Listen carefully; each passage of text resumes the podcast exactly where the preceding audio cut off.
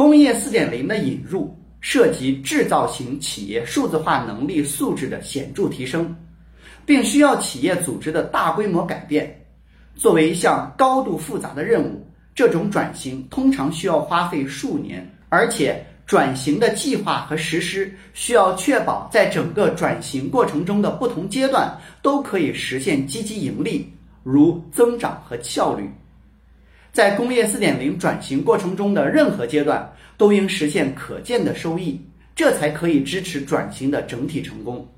该路径包括六步法。也可以看成是工业四点零的六个阶段，可分为计算机化、连通性、可见性、透明性、预见性、适应性。每一步都建立在前一阶段之上，并且说明了达到每一阶段所需要的能力和实现的企业效益。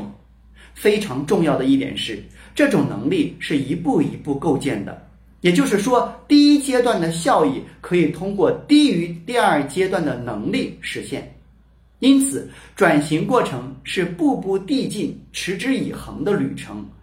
可能无法实现企业、工厂、生产线以及各个部门之间的完全同步。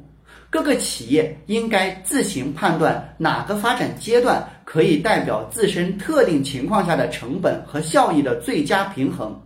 从而将该阶段作为转型过程中计划结尾的目标阶段。直至今日，许多企业仍然面临挑战的是创造工业四点零的基本条件。点击下方购物车可以购买书籍，关注我可以免费获取资料，欢迎转发分享，谢谢你。